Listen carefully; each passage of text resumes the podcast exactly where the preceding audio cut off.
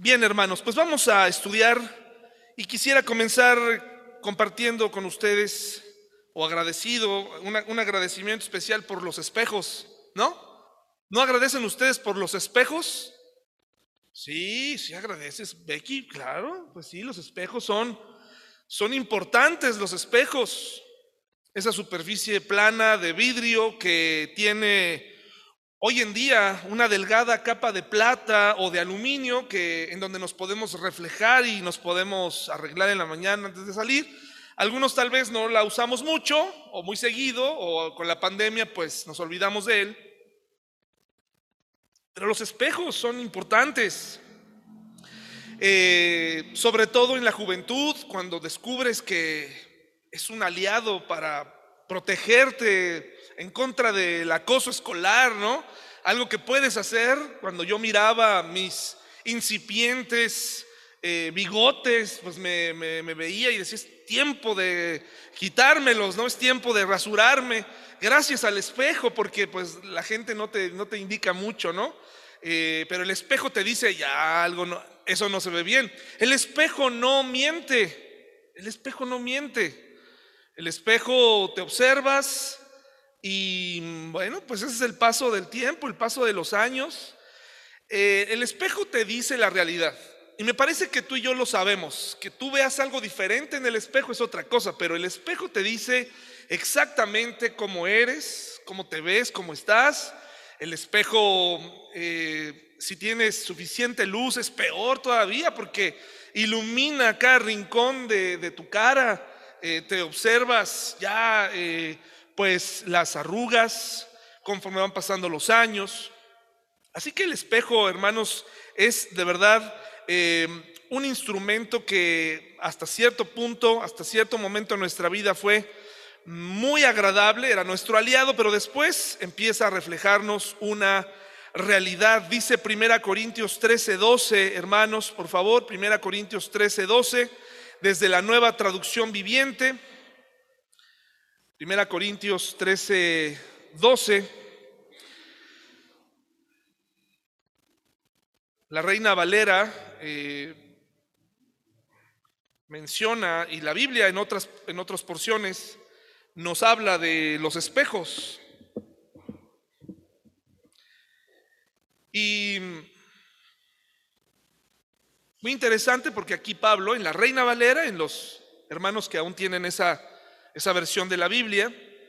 Eh, ahí se habla de un espejo, la nueva traducción viviente tiene otra, otras palabras que, por las cuales se cambió espejo, pero dice así, ahora vemos todo de manera imperfecta como reflejos desconcertantes, pero luego veremos todo con perfecta claridad. Todo lo que ahora conozco es parcial e incompleto, pero luego conoceré todo por completo, tal como Dios ya me conoce a mí completamente. Vamos a hacer una oración, hermanos. Señor, ponemos en tus manos esta enseñanza, esta predicación que comienza eh, siendo eh, una aplicación para mi vida directamente y luego, Señor, pues la comparto a mis hermanos, suplicándote que en esta mañana comprendamos la importancia de poner en práctica lo que tú nos enseñas. En el nombre de Jesús, amén. Eh, dice Pablo aquí y la Reina Valera dice que vemos de forma oscura, ¿no? Si se, si se dan cuenta, la Reina Valera dice, vemos como espejo oscuramente. Entonces, por fin, ¿el espejo da reflejos claros o no nos da reflejos claros? Bueno, esta referencia no es que Pablo nunca hubiera visto un espejo, más bien es que nunca vio un espejo, nunca conoció un espejo como el que nosotros usamos hoy en día. En aquella época los espejos eran de bronce, de cobre y daban un reflejo pues sombrío. Además de que puede tener la referencia de que solamente te da el, el panorama de tu cara. Por eso Pablo ocupa esta porción que aunque puede ver su cara borrosamente o tal vez por el material con el que estaba, probablemente no era completamente plano y distorsionaba su cara, o aunque fuera totalmente plano, pues solamente era un espejo que le ayudaba a reflejar una parte de su cuerpo. Por eso utiliza esta analogía y dice, un día veremos todo el panorama completo, hoy solamente vemos una parte. A eso se refiere Pablo con el uso del espejo. Era un espejo totalmente diferente, porque el espejo no siempre fue así, pero siempre tuvo esa función de reflejar lo que somos. Me parece que la gente eh, desde hace muchos siglos atrás, pues dejó de tener temor de su propia imagen y comenzó a aceptarse como era. El primer espejo, ¿cuál cree que haya sido el primer espejo que se haya utilizado en la historia de la humanidad? A ver, ¿quiénes creen que el agua, claro que sí, el agua. El agua fue el primer reflejo, es el primer espejo. Y de ahí se desprende una historia de un personaje llamado Narciso. ¿Lo escucharon alguna vez? Narciso, un personaje me parece de la mitología griega que solamente se amaba a sí mismo, eh, amó tanto su reflejo en el agua que quedó enamorado de sí mismo. Y de ahí se desprende una historia muy romántica de desamor, de, tragedia, donde la princesa Eco se enamora de él, pero ella tenía un problema que cada vez que quería manifestarle su amor, las palabras se repetían muchas veces y no podía llegar a concluir. Por eso de ahí viene el eco, ¿no? Lo que nosotros conocemos como eco. Y entonces eh, Narciso finalmente eh, la hace a un lado, ella se esconde en una cueva y queda ahí para siempre y por eso las cuevas tienen eco, ¿no? Entonces, Narciso quedó incluso tan enamorado de su propio reflejo que cayó dentro de ese lago, esa, hay, lagos que son tan tranquilos que son como espejos.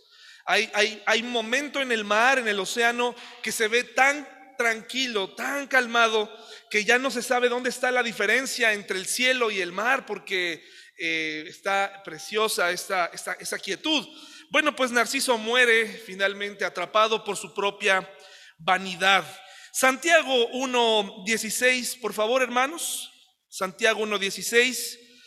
Eh, el espejo, hermanos, no nos miente, pero nosotros sí nos mentimos a nosotros mismos. El tiempo eh, se te acaba, hermano y hermana. El tiempo se te acaba. Y con esto no quiero ponerte pues eh, no quiero espantarte, no, no quiero que salgas así esta mañana, pero sí quiero hacerte consciente del paso del tiempo. Cuando eres papá, te das cuenta del paso del tiempo, empiezas a hacer cálculos. Cuando mi hija vaya a la universidad, ¿cuántos años voy a tener yo? Cuando tenga algún novio, pues ¿cuántos voy a tener yo? Cuando se case. Y estoy pensando, hermanos y hermanas, aunque no lo crean, he seleccionado las dos canciones con las que voy a bailar con mis hijas el día que las entregue. Sí, como no, porque solamente me queda, solamente me queda eso. No voy a bailar la de My Girl de, de Temptations, este, esa es tuya, mi hermano, Joselo. Esa la bailaste tú, no la tomo yo, pero tengo otras dos listas para cada una de ellas cuando el momento llegue. Y no me lo van a creer, pero me encantaría llegar. Me encantaría llegar. Quisiera entregarlas a las dos.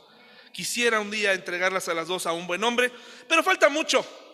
Pero les digo, el paso del tiempo, el paso del tiempo. Se te acaba el tiempo, hermano y hermana, se te acaba el tiempo. Cada, cada momento que dejas pasar, eh, cada decisión que tomas, cada momento sin Dios, llegará el momento en que cobrará factura. Cada, cada momento sin Dios nos cobrará factura. Dice Santiago 1.16, así que no se dejen engañar mis amados hermanos. Santiago estaba muy preocupado por, por el engaño y el versículo 22 dice así, no solo escuchen la palabra de Dios, dice Santiago, enérgicamente, tienen que ponerla en práctica, de lo contrario, solamente se engañan a sí mismos. Dice Santiago, hoy es un tema difícil, complicado para todos nosotros, porque puede ser que hoy te des cuenta que te has estado engañando, que probablemente hermano y hermana, ni siquiera eres creyente. Porque hoy en día repartimos eh, deseos a la gente, ¿no? Yo deseo que el hermano esté en el Señor, yo deseo que, y, y doy por hecho que el hermano es cristiano y doy por hecho, pero hermanos, Santiago dice, desde el principio establece una cosa muy interesante para, para todos. Santiago se va directo a la moral, no habla mucho de teología, no habla mucho de doctrinas. pero nos habla de la moral, nos habla del comportamiento y la conclusión, si pudiéramos simplificar el libro de Santiago, es la conducta cristiana, la conducta cambia cuando eres cristiano. Tu comportamiento, tus hechos, dicen si eres cristiano o no. Y eso no significa que ya seamos perfectos o que seamos eh, eh, gente que no peca. No me refiero a eso. Pero hay creyentes, hermanos y hermanas, que han desperdiciado mucho. Domingo tras domingo, día tras día, desperdician mucho, mucha oportunidad de estar con Dios. No han llegado a cuestionarse si verdaderamente son creyentes. Y es una preocupación para Santiago y es una preocupación para, para mí y debe ser una preocupación tuya. Estar seguro si tú perteneces, si el Señor te conoce. Estar seguro si tu vida ha sido impactada por, por Jesús, por el Jesús de la Biblia.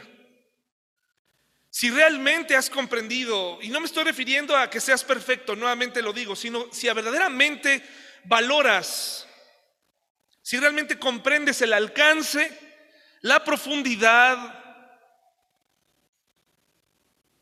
de lo que ocurrió en el Calvario por ti y por mí, de lo que está en juego si tú te estás autoengañando. Hay muchas cosas en juego y la principal es tu alma.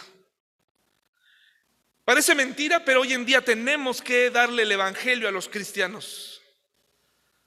Hoy tenemos que repetirle el Evangelio a nuestros familiares que tienen más tiempo, porque su comportamiento nos deja dudas. Y no porque crean ustedes que uno está vigilando de cerca, ¿no? Porque se empieza a saber, se empieza a notar, se empieza a, correr rumores de fraudes, adulterios, constantes malos entendidos, un vocabulario que no puede cambiar, una ira que no se puede controlar y entonces dices, mi familiar estará en el Señor. Obviamente esa decisión no depende de mí, de lo que veo, pero si Santiago está en lo cierto, entonces algo está ocurriendo en ese familiar que no ha cambiado. Y no es que el Espíritu Santo no tenga el poder para cambiar a la gente, sencillamente que el Espíritu Santo no es invasivo. El Espíritu Santo no va a entrar donde no lo invitaron. El Señor Jesucristo no va a entrar donde no lo invitaron. No va a cambiar a un matrimonio que no lo invita. No va a cambiar una vida de una persona que vive como si Dios no existiera. ¿Y por qué tenemos esta preocupación? Porque dice Jeremías 17 de 9 al 10, les invito a ir allá, Jeremías 17 del 9 al 10, no estoy hablando de un cristiano apático, no estoy hablando de un estoy hablando de cristianos que por tiempo de vez en vez entran en un problema, entran y salen y vuelven a tener el mismo comportamiento Vuelven a tener la misma forma de pensar, su forma de pensar no ha cambiado respecto a ciertos asuntos. No estoy hablando de un, de un caso como el del ladrón en la cruz que, que ese día, en ese momento pidió misericordia, pero vemos en ese ladrón en la cruz que en ese momento manifestó algo que quizá toda su vida no manifestó, que fue un arrepentimiento verdadero. Pero hay personas que tienen 20 años, 30 años, 10 años, un año para mostrar el arrepentimiento, para mostrar que Jesús está en su vida y parece ser que el tiempo se agota y no hay evidencia de que seas creyente. Hay chispazos, hay intenciones, hay remordimientos, hay momentos donde dices, wow, eh, no he ido a la iglesia, ya mi papá me va a empezar a, regañar, mi mamá me va a empezar a regañar. El cristianismo no se basa en lo que nuestros papás pueden hacer, ¿no? O lo que el pastor, mucha gente está esperando es que ya no voy a la iglesia porque el pastor no me llama. Imagínense que, que, los, que los apóstoles o la gente tuviera que esperar un, incentivo de ese tipo, pues les recuerdo que ellos murieron a punta de, de a filo de espada, no recibieron estímulo. Vivimos en una época en donde vivo mi cristianismo siempre y cuando me estimulen para vivirlo. Si me dan un premio, entonces vivo. Si no me lo dan, si no me saludan, si no me llaman, si no me dan seguimiento, no voy. Pero eso no es hacer discípulos. Hacer discípulos va en dos lados. En primer lugar, la persona tiene que estar dispuesta a enseñar, pero también la otra persona tiene que estar dispuesta a aprender. Si una persona creyente no está dispuesta a aprender, eh, entonces está hablando que no está lista para creer, solamente está lista para aceptar y para acabar con el problema familiar y decir, bueno, me uno a todos ustedes, me parece que entre todas las creencias la de ustedes pues es la mejorcita y ahí me acomodo, pero la salvación no se trata de la asociación de ideas. Dice Jeremías 17, 9 al 10, ¿ya lo tenemos? El corazón humano es lo más engañoso que hay, extremadamente perverso. Fíjense lo que está diciendo, y, si usted lee el contexto, es muy interesante este pasaje de Jeremías. El corazón humano es lo más engañoso que hay. Dentro de ti haces un examen y dices, no, pero yo no, yo, yo soy sincero. Yo soy sincero, yo, yo no tengo problema, yo eh, realmente estoy aquí porque creo que Jesús es mi Salvador. Está muy bien, hermano y hermana, está, está muy bien, pero hay una noticia terrible. Hay una noticia terrible para ti y para mí hoy. Dice la Biblia en Santiago que los demonios también creen. También creen que Jesús es el Señor. También creen que Jesús resucitó. Ellos lo saben. No hay diferencia entre ellos y nosotros si no nos apropiamos el mensaje y obedecemos, porque al final ese es el resultado de nuestra salvación. Por eso es engañoso el corazón, extremadamente perverso. ¿Quién realmente sabe qué tan malo es? Pero hay una solución para eso. Pero yo, el Señor, investigo todos los corazones y examino las intenciones secretas y a todos les doy la debida recompensa según lo merecen sus acciones. Entonces, aquí lo, lo más hermoso es que al final no tendremos que levantar la mano y decir, a ver, a ver, ¿quiénes entendieron el mensaje? Levanten la mano. ¿Quiénes sí ya van a empezar a tomar en serio su cristianismo? Estoy seguro que todos quisiéramos tomar esa decisión, no se trata de eso, se trata de ir con Dios, el que conoce mi corazón, y entre tú y Él empezar a resolver este, este enigma, porque para nosotros empieza a ser un enigma. Por temor, esposas, esposos, hijos, papás, tienen miedo de descubrir, rascar un poco más, preguntarle, oye, ¿realmente conoces lo que el Señor dice de ti? ¿Realmente sabes qué pasaría si murieras?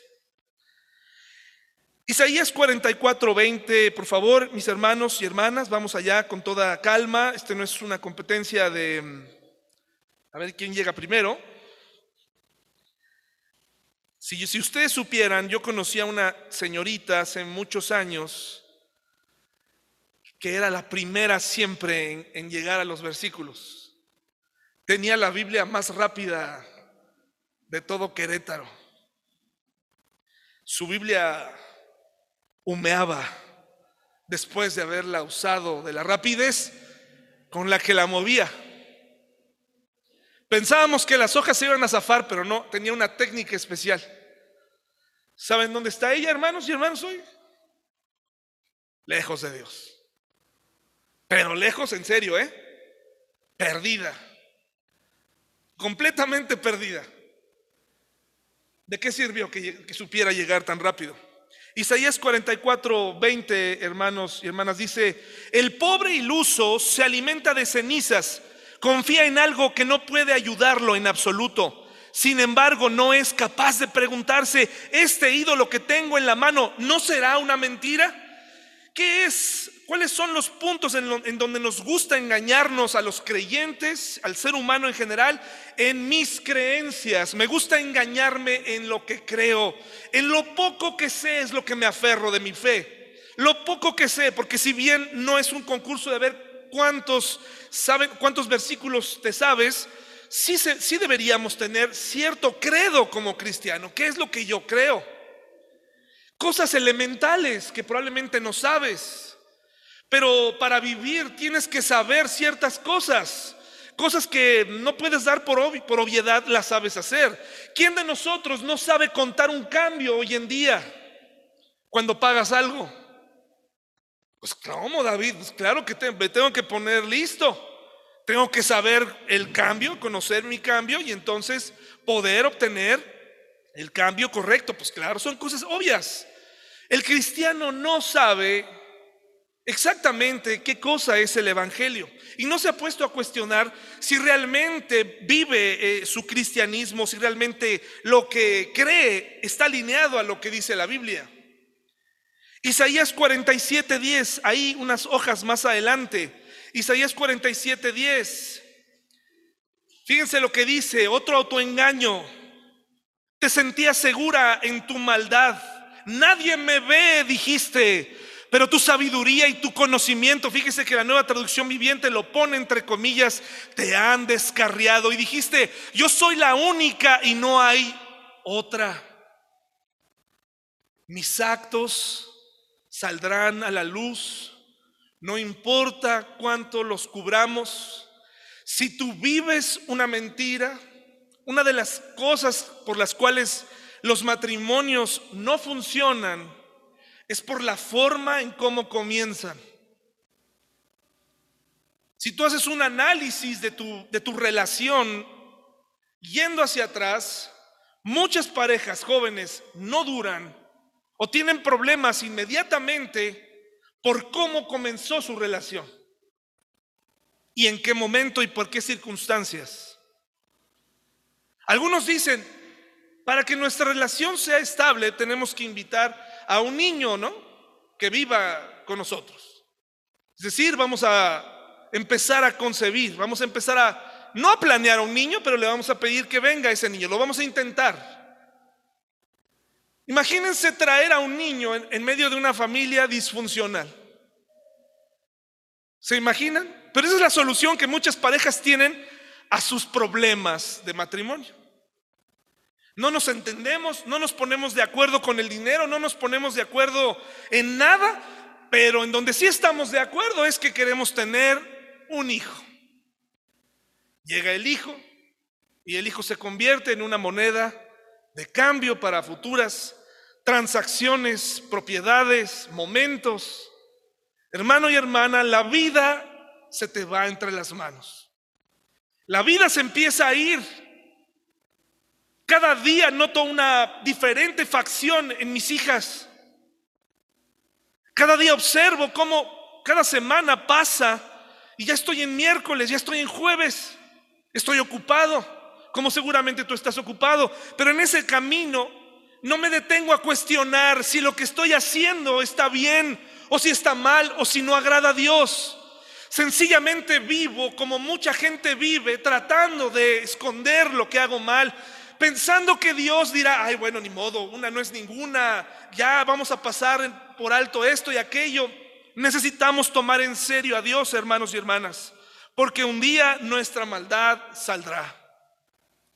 Gálatas 6.3, por favor. Gálatas 6.3. Las consecuencias de nuestra vida saldrán. Nuestras malas decisiones saldrán a la luz. Entonces tengo un tiendo a tener un engaño en mis creencias, en mis hechos, en mis actos, pensando que lo que estoy haciendo es sincero Mucha gente le, pone mucho tiempo a la iglesia, a Dios, pensando que de esa manera Dios va a decir, ah, ya compensó, ya compensó. Es una persona complicada, difícil, de mal carácter, fraudulento, mentiroso, grosero, no importa, pero ya, ya, ya, ya se dio, ya se dio, ya aventó este eh, 10 mil pesos, 20 mil, 5 mil, ya, ya, ya. Dice Dios, no, ya, ya, ya vi que entró. No, hermanos, no es así. Gálatas 6, 3 dice, si te crees demasiado importante para ayudar a alguien, solo te engañas a ti mismo, dice la nueva traducción viviente, es increíble esa traducción, no eres tan importante como crees. El concepto que tengo de mi persona puede ser que esté equivocado. Dice la palabra de Dios que cada quien debe tener la justa medida, su propia, tiene que tener una opinión que no sea ni más, pero que tampoco sea menos. Y este, este, esta intención de hacernos los importantes por la forma que sea, nos ha alejado de Dios. Estamos alejados totalmente de las necesidades de los demás. Somos cristianos egoístas, cristianos que ayudamos como nosotros queremos ayudar, sin preguntar lo que la gente necesita. Cristianos que se aparecen en el momento de la calamidad en la iglesia, pero se apartan la mayoría del tiempo. Y se preguntan en el momento de la prueba, ¿por qué a mí? ¿Por qué Señor? ¿Por qué permites esto? Y cuando no reciben lo que quieren de la iglesia, entonces son difíciles, empiezan a hablar y tratan de despedazar la reputación de todos. Es que no me ayudaron ahí, ahí no me ayuda, ahí no hay amor, ahí no hay gracia y perdón. Les voy a hablar de tres casos, tal vez cuatro.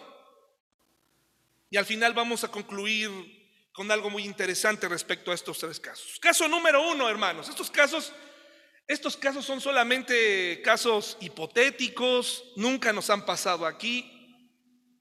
Somos personas que no vivimos este tipo de casos, así que por favor, incluso hasta se puede reír de estos casos, ¿ok? Puede decir, no hombre, qué bárbaro, ¿esto dónde pasa?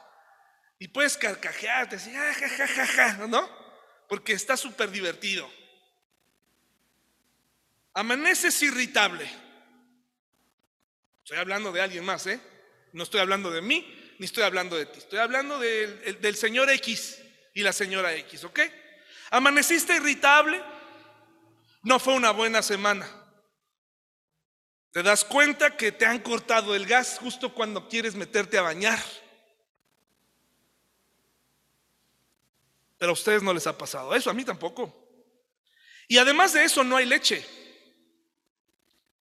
Tu esposa dice, no hay leche, como si diciéndonos eso apareciera la leche, hermanos y hermanas.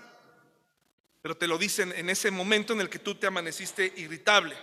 Se hace tarde, tus hijos parecen no cooperar, no entender la magnitud del problema. Dos elementos muy importantes en una familia, o al menos la leche, porque tal vez el baño no es tan importante para algunos, pero, pero la leche sí. Y parece que los hijos no quieren cooperar. Comienzas a gritar, comienzas a tratar mal a todos, pero de pronto te acuerdas que es domingo en la mañana. Llegas a la iglesia, olvidas lo que ha pasado, toda tu familia entra detrás de ti, piensas para ti mismo, qué buen control tengo de las circunstancias, soy un líder, soy una líder, estoy aquí a pesar de todo. Todos notamos cierta situación, pero a la vez vemos que tu cara es como un ecuánime, ¿no? Feliz, incluso hasta sonriente. Buenos días, buenos días, ¿cómo está? El insulto de la mañana, la gritería, aquí se disipó. Incluso aquí la esposa es bien tratada, el esposo es bien tratado, los hijos, hijo, tu Biblia, mi amor. Aquí está tu Biblia, mi amor. ¿Ya? ¿Ya mi nene? Ah. Y él dijo así, mm, ¿me dijiste inútil en la mañana? Muy bien, hijo. Mi amor, ¿necesitas algo? Sí, pues entre ella, entre sí, pues que hubiera sido por la leche, venimos sin desayunar, ¿no? Pero eso no nos pasa. El pretexto es, cuando hablas más tarde, le dices a tu esposa, o cuando alguien descubre la situación, le dices, es que no tuve una buena semana. Y la gente dice, ah, eso lo explica todo. Por eso casi nos mataste. No tuviste una buena semana. Ah, no. Uf. Wow. Gracias a Dios. La cerradura se va a arreglar en este momento del azotón porque tú acabas de decir las palabras correctas. Tuviste una mala semana. Se reparó la cerradura por la puerta que azotaste se arregló. El corazón de tus hijos se arregló. No tuviste, porque tuviste una mala semana, se arregló el corazón. Tu esposa nuevamente sintió un gran amor por ti desde que le dijiste una buena semana. Ah, Caso número dos, este tampoco, tampoco nos pasa. El teléfono suena a las 2.55 de la mañana. ¿Ok? No les ha pasado a ustedes, y a mí tampoco. Recibes malas noticias. Si sabes que cuando un niño llora, y si no lo sabes, jóvenes que aún no se casan, les advierto una cosa. Cuando un niño llora en la madrugada, es lo peor que te puede pasar, hermano. Es como si su llanto entrara en tu cerebro como, como con agujas, con espadas. Es como si entrara una caballeriza y, es, es, como si entrara un comando extra ruidoso y fueran por ti. Tu hija grita como si estuviera en una crisis. Así en la noche no sabes qué hacer, no sabes. Bueno, hay, papás que no se despiertan, pero, pero cuando a mí me ha tocado ese momento es terrible. Imagínate recibir una, una alarma a esa hora, recibes malas noticias, sales corriendo, preparas lo que tienes que preparar, le gritas a todo mundo que tienes una emergencia, levantas a todos, movilizas a todos, insultas a todos o preocupas a todos, sales disparado a la calle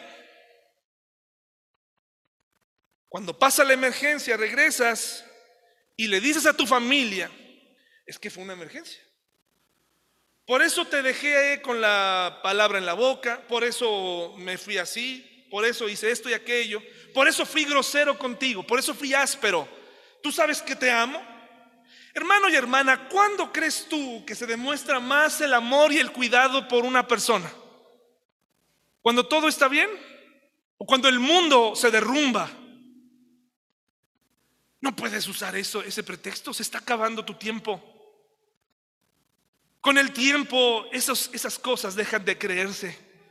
Y cuando tus hijos o tu esposa pueda, cuando tenga el valor, cuando se dé cuenta que no es tu esclavo, que no es tu esclava, porque Dios te ha hecho libre, entonces ¿qué podrás decir?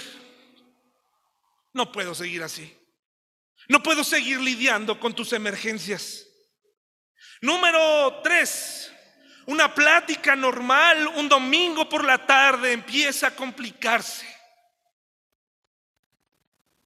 Tocas un tema que parecía inofensivo, pero se empieza a complicar.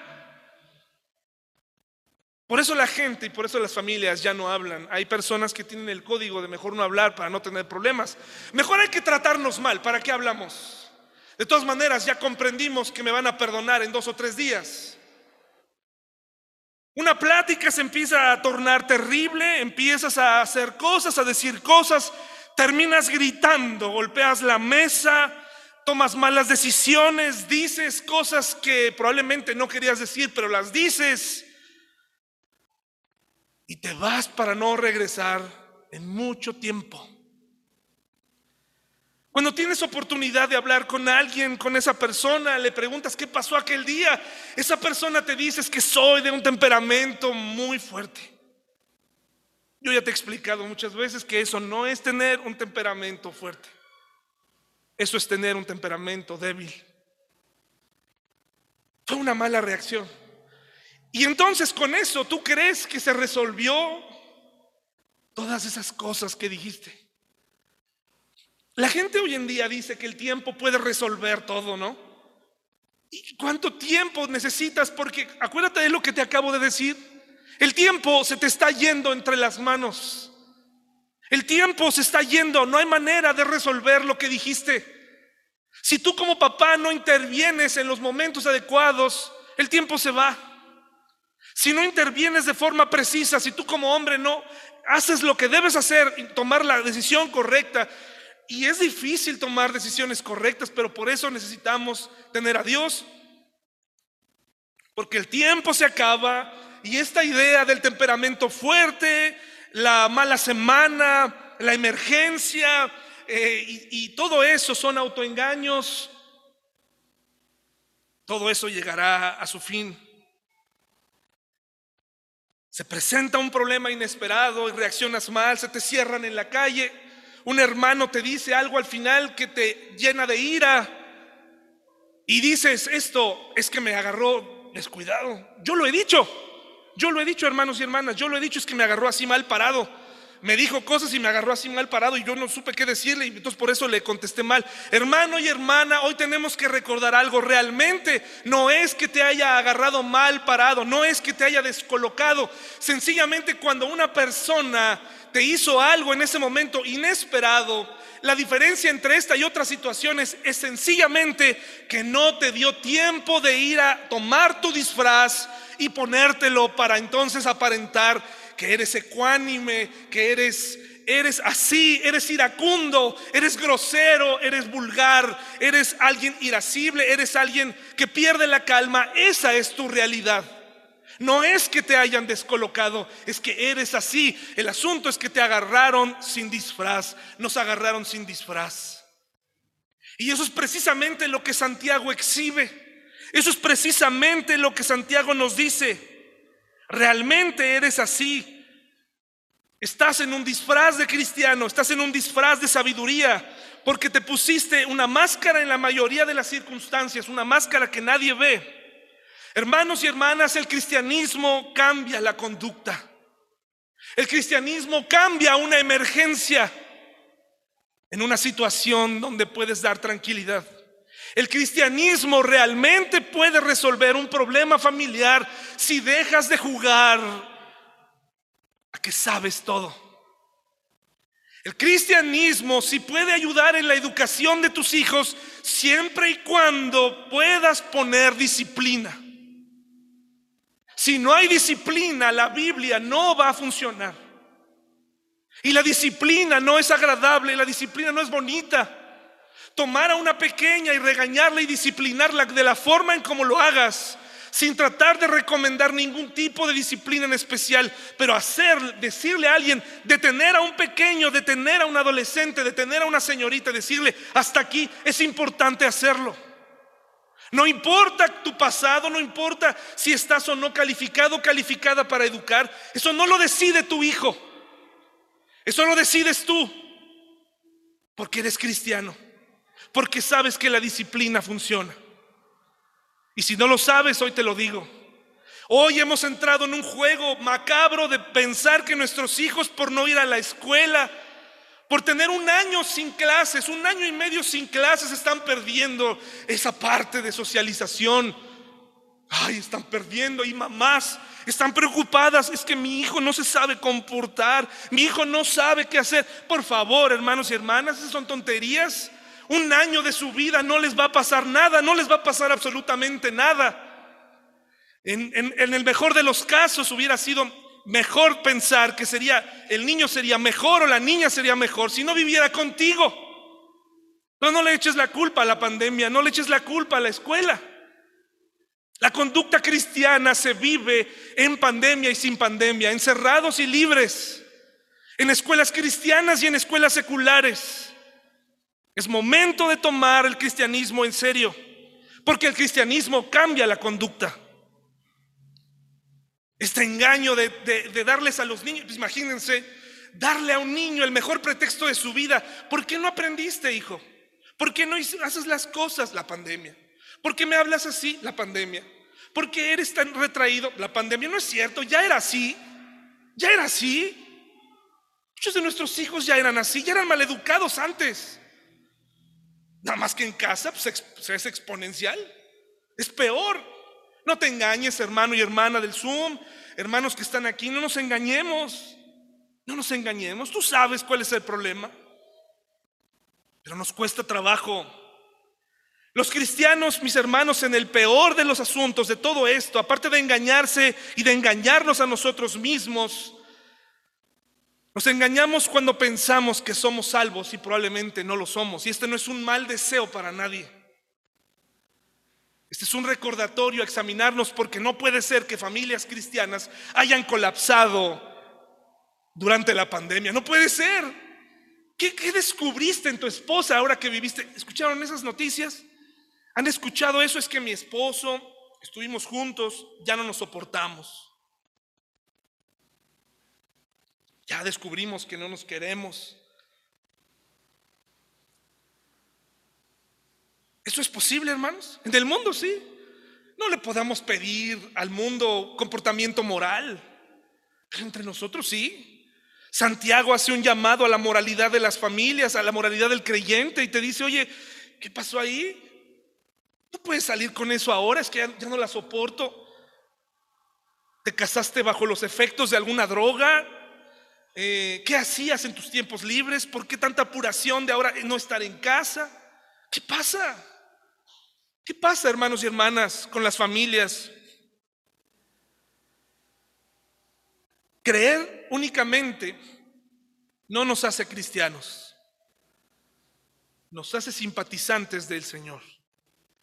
El fruto, lo que ocurre cuando esa persona iracunda ya no siente esa ira, cuando ese maldiciente deja de maldecir, cuando ese adúltero deja de adulterar, es la obra del Espíritu Santo, no es algo que tú puedes fingir.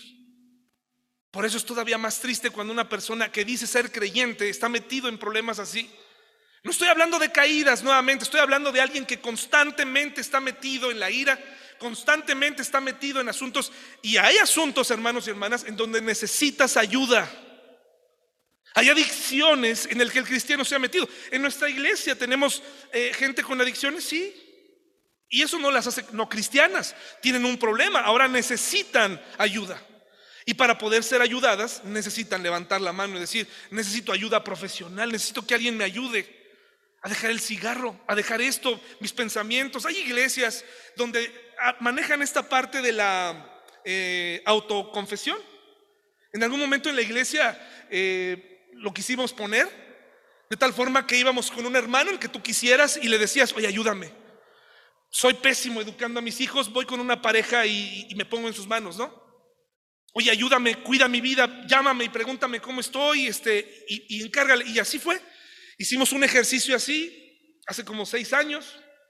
Yo fui con un caballero que, que, que, vi, que identifiqué como, como hay ahora, que, pueden, este, y que pueden enseñarme mucho, mucho, hermanos.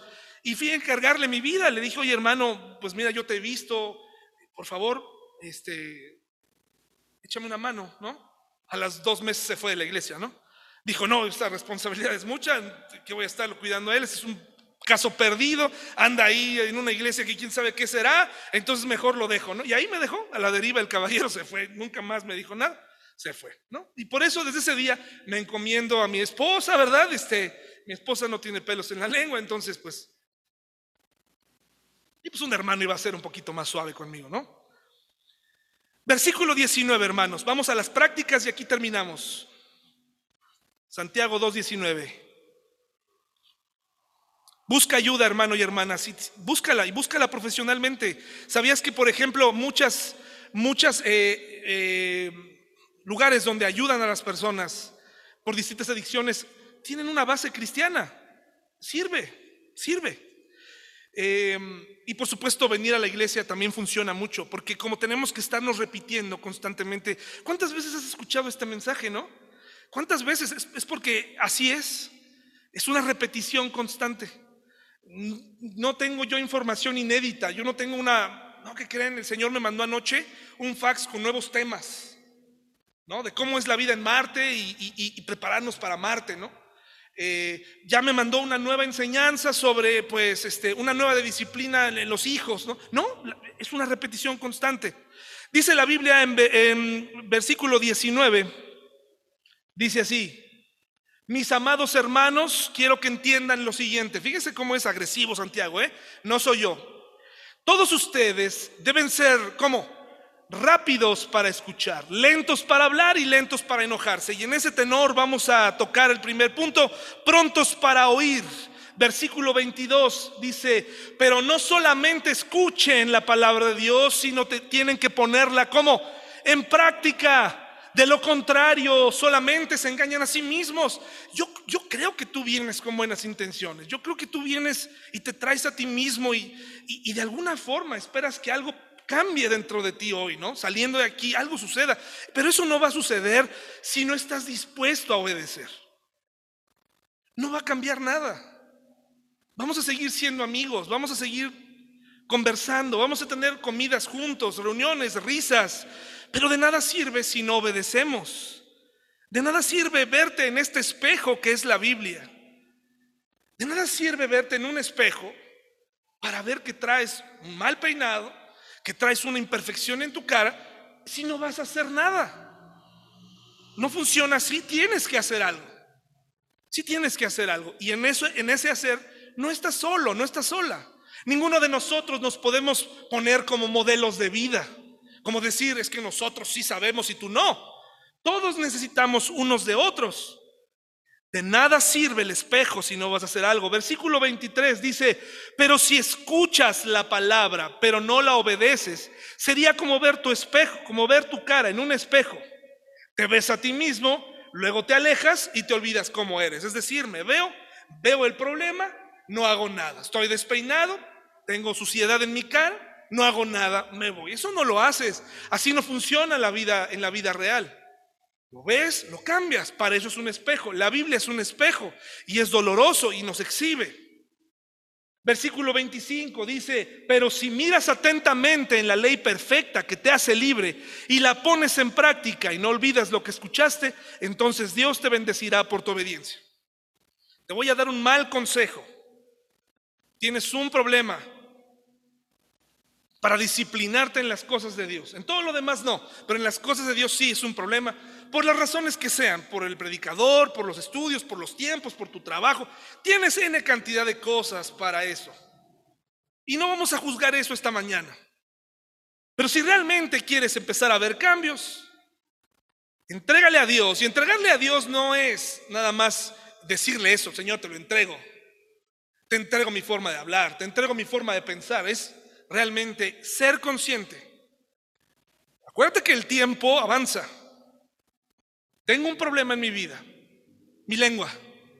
Soy una persona soez. ¿Qué hago? Cada vez que digo una grosería, pienso, pienso en Dios. Pienso que no le agrada. Pienso que mi conducta no es correcta, que, mi plan es imitar a Jesús.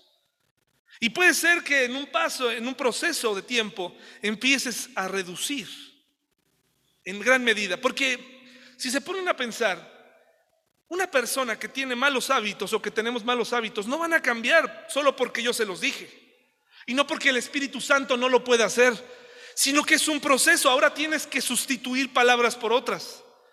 Si lo que ves está lleno de esas falsas ideas, deja de verlo.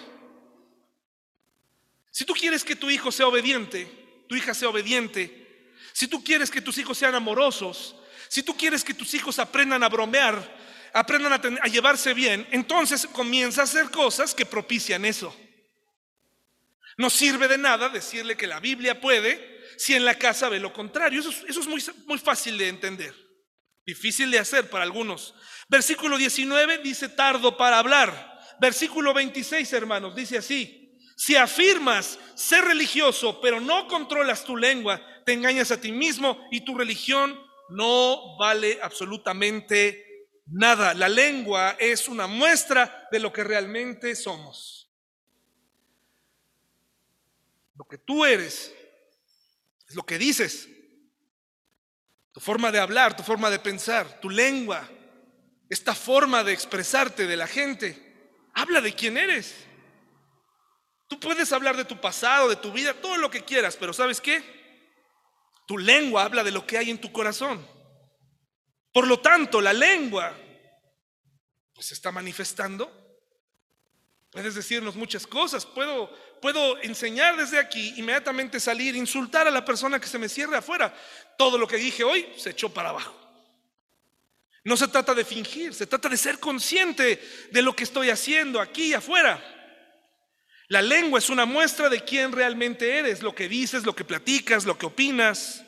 Versículo 27 dice así, la religión pura y verdadera a los ojos de Dios Padre consiste en ocuparse de los huérfanos y de las viudas en sus aflicciones y no dejar que el mundo te corrompa. Qué interesante que la lengua, aquí Santiago dice, la lengua es más que, el cristianismo es más que hablar, es hacer. Y echa por delante a los huérfanos y a las viudas. ¿Vale? ¿Quieres ser religioso? Ayuda. Ofrécete para ayudar a ellos. Un sector complicado, órale. Un sector que está en una dificultad, ayúdales. No nada más hables. Puedes parecer religioso, puedes decir muchas cosas. Gracias a Dios. Que Dios te bendiga. Hay cristianos que dicen Dios te bendice. Está bien, muchas gracias. Ahí lo dijo como profecía. Órale, está bien, hombre, ya. No vamos a entrar en detalles. A mí no me digas Dios te bendice. A mí me dices, ¿tú quién eres? Sí, hombre, está bien, gracias. A ti también. ¿No? Podemos decir amén, podemos decir gloria a Dios, podemos decir gracias a Dios, podemos decir eh, muchas cosas de la jerga cristiana, pero eso no significa que eres creyente. Aprendiste a ser religioso. Aprendimos, nos enseñaron a ser religiosos. Nos enseñaron a ser gente así, religiosa, que, que hablando, ¿no? Pasa por cristiano.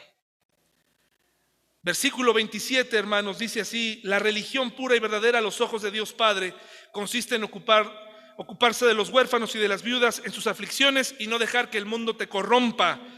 Interesante porque de la lengua Santiago le dedica todo un capítulo, lo veremos en unas semanas. Y por último, tres. El punto tres, pronto para oír, tardo para hablar, o sea, mejor me espero antes de hablar, no hablo por hablar y me fijo en lo que hablo, pero, el, tres dice, eh, tardo para, ¿qué? airarse. Híjole, hermanos, ese sí está, versículo 20. El enojo humano no produce la rectitud que Dios desea. Es decir, tu ira no ayuda a la causa. Tu ira no educa. ¿De acuerdo? La ira no educa, hermanos. Por eso no debemos educar con ira. La ira es este enojo sin control, la ira pecaminosa, porque Dios, nadie quiere enfrentarse a un Dios airado. Pero la, la ira pecaminosa es la que combina reacciones equivocadas ante situaciones que se pueden resolver de otra forma. La persona que es iracunda, quiere plantear algo desde el principio. Y es, yo tengo el poder. Cuando tú asumes eso y le dices a alguien, yo resuelvo las cosas con ira, yo tengo el poder, ¿tú quién eres? Porque yo soy alguien iracundo. ¿Y tú quién eres? Cuando tú reaccionas con ira, le dices a Dios, Dios, no necesito tu intervención. No necesito tu justicia. A mí tú, Señor, tus planes, lo que tú quieras hacer para formar a esta persona, lo que quieras enseñarle, no me interesa. Yo voy a usar mis puños. Yo voy a usar mi lengua. Yo voy a mover mis influencias. Yo voy a usar todo lo que tenga dentro de estos pulmones y, le voy a hacer saber a la persona que yo mando aquí. No eres nadie.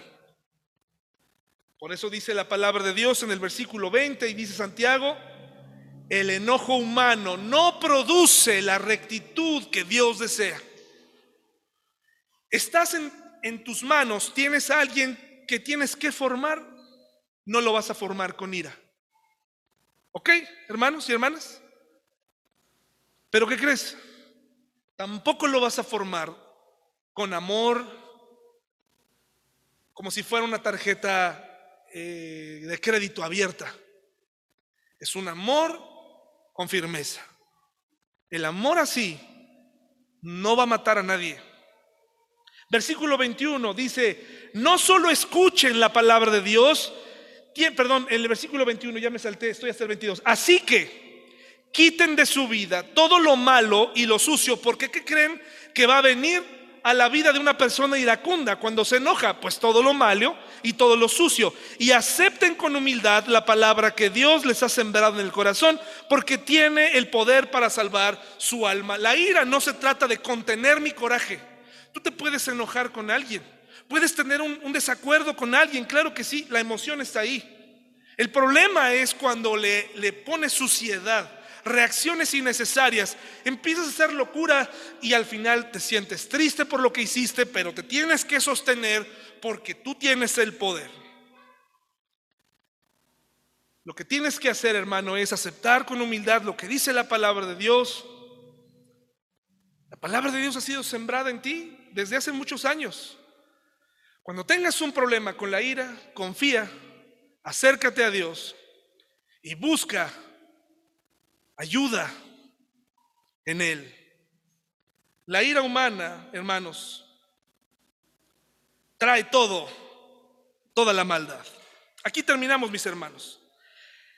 ¿Qué es la mejor forma, hermanos y hermanas, después de lo que acabamos de ver? Hay un consejo que nos dice aquí en un versículo que dice que en el, último, en el versículo 27, la religión pura y verdadera a los ojos de Dios Padre consiste en ocuparse de los huérfanos y de las viudas en sus aflicciones y no dejar que el mundo, ¿qué?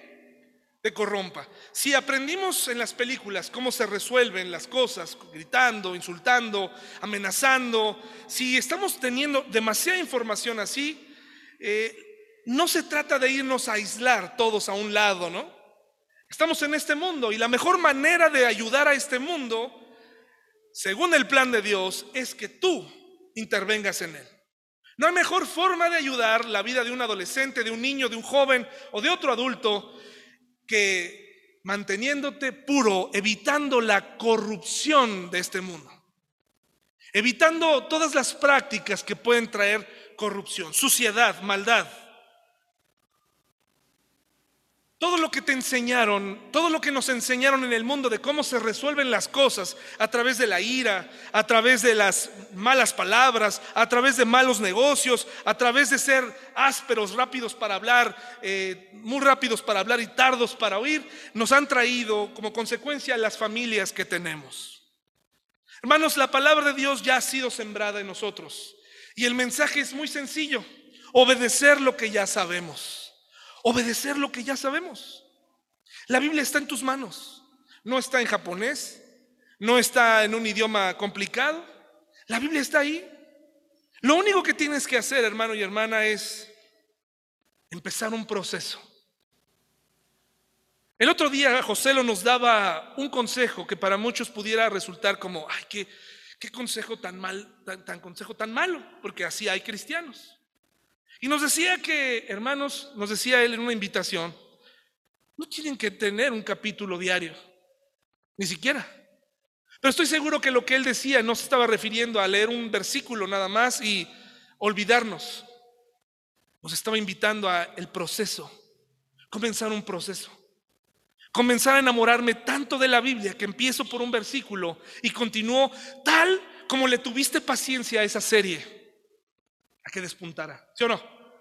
Ah, esa serie que tardó tanto en empezar buena.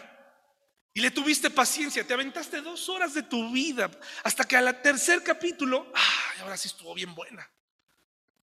Y te aventaste dos temporadas, tres temporadas, en base a la paciencia que le diste. Hermanos, me temo que como cristianos no tenemos otra opción. Yo no te puedo mandar a que leas la Biblia en, tremendas cantidades.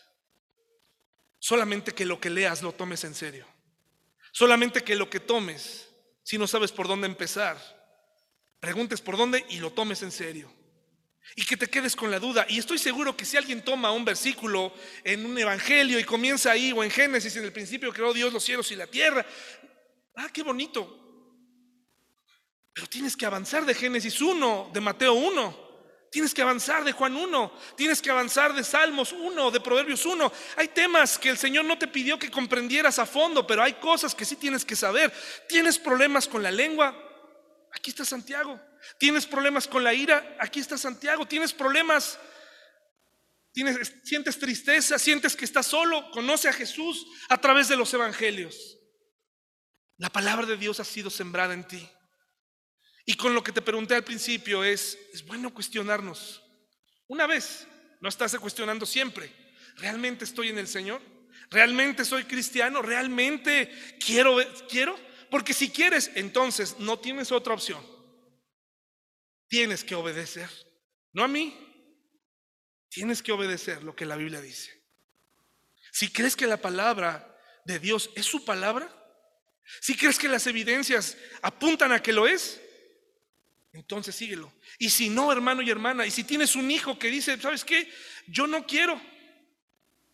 ¿Por qué nuestros hijos no quieren venir a la iglesia? Porque la pandemia se los enseñó. ¿Sabes por qué muchos de nuestros hijos no quieren venir?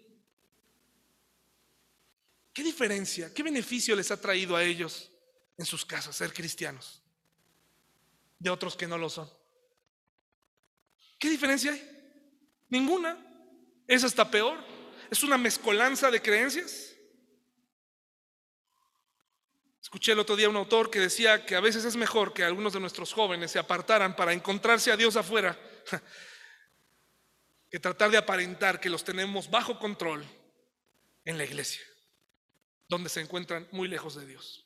Hermanos, obedezcamos la palabra juntos, porque este mensaje también es para mí. Yo también comienzo a hacer mi evaluación sobre si estoy dispuesto a obedecer o no lo que la palabra de Dios dice. Vamos a orar, hermanos.